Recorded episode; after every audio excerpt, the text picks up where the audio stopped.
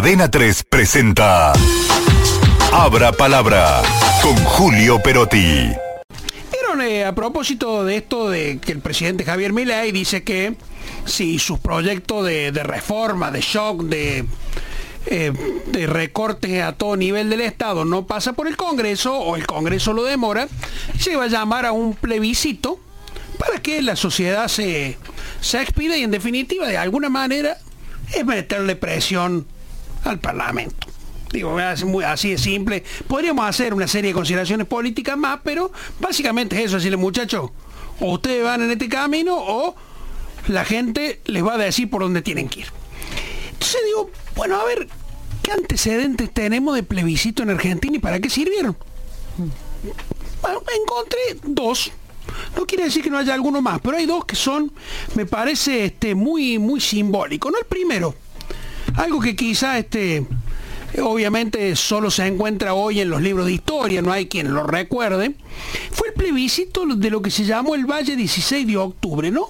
Una decisión de los galeses que, sirvió para forjar la Patagonia Argentina como, como hoy la conocemos, ¿no? Allá por 1880 eh, los colonos galeses comenzaron a establecerse en este valle que se llamaba 16 de octubre.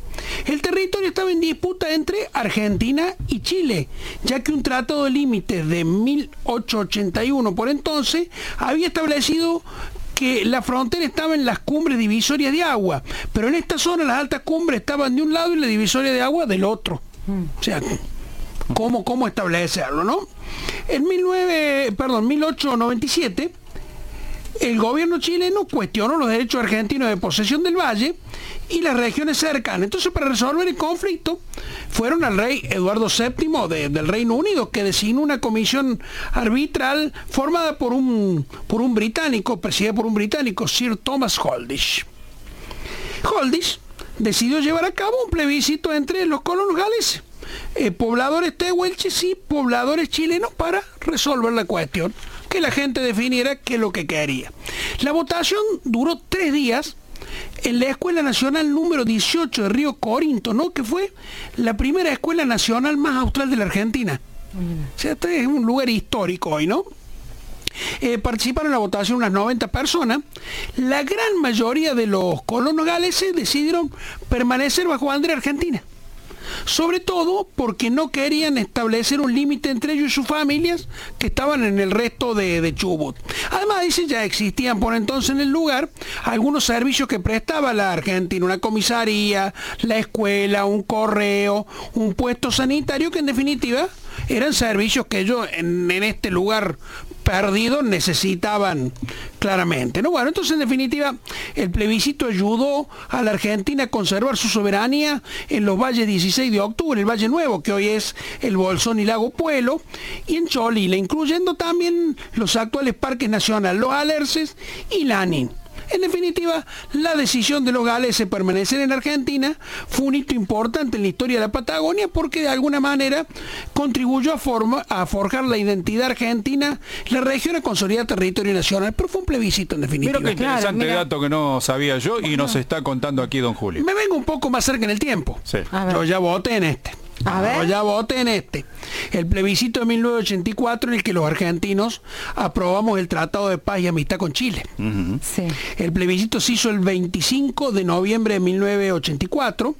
El objetivo era claramente que la gente dijera si aceptaba o rechazaba el Tratado de Paz y Amistad firmado con Chile para resolver el conflicto del Beagle un conflicto que tuvo a los dos países al borde de la guerra. Al borde de la guerra.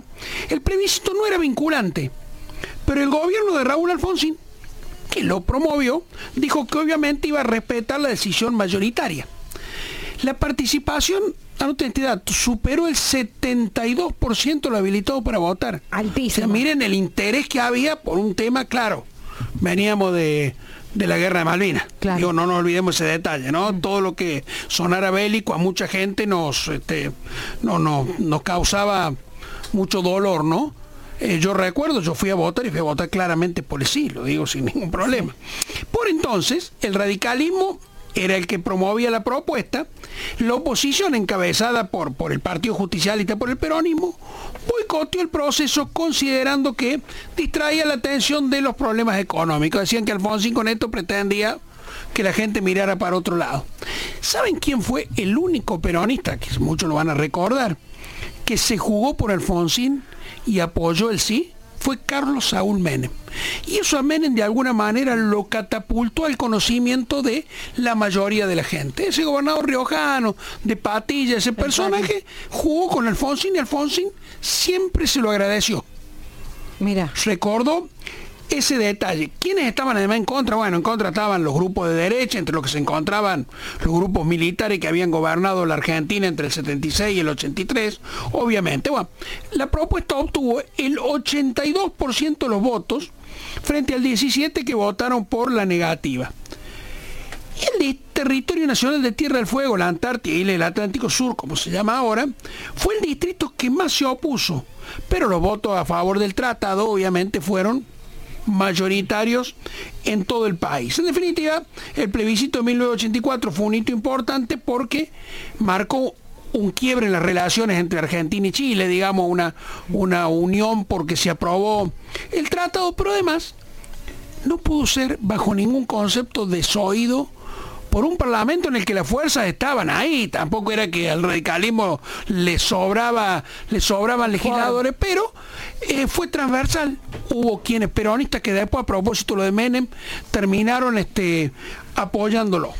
En definitiva, dos ejemplos simplemente a la mano sobre cómo la voluntad popular tiene fuerza. Pero me pareció importantísimo porque lo que se discute ahora es el carácter vinculante o no vinculante, pero deja un escenario mm, político planteado, que es lo que parece que mi ley quiere forzar. Son dos cosas, Raúl. Dejar a los, a los políticos de frente al pueblo. Exactamente. caso de que el pueblo... Pero como yo sabía que la pregunta venía, recogí acá la parte formal. El plebiscito tomó forma en la, reforma de 1994, la reforma constitucional. ¿Qué dice el artículo 40? Lo leo para que lo, tengamos presente porque esto de mm. vinculante o no vinculante. El Congreso dice, iniciativa de la Cámara de Diputados, podrá someter a consulta popular un proyecto de ley. La ley de convocatoria no podrá ser vetada por el Poder Ejecutivo. El voto afirmativo del proyecto por el pueblo de la nación lo convertirá en ley. O sea, lo que surja del Congreso sí es vinculante. Sí.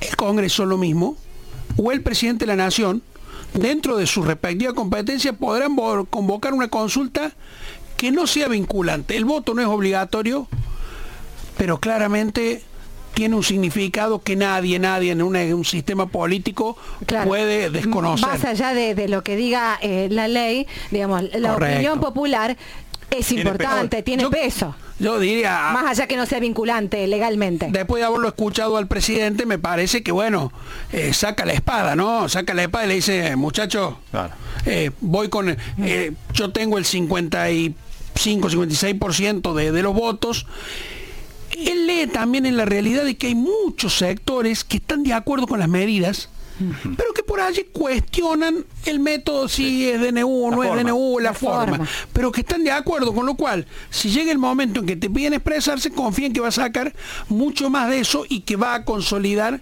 su poder político. De momento parecería que es, viste, una jugada de truco, ¿no? Este, mm. te muestro alguna carta, te, te canto, pero no, pero todavía me parece que para eso faltaría mucho. Hoy acaba de entrar, eh, lo dijo Gaby hace un rato, el megaproyecto este, bueno, hay todavía mucho que discutir en el Congreso antes que ponerse a pensar en, la, en el plebiscito. 3 presentó Abra Palabra con Julio Perotti.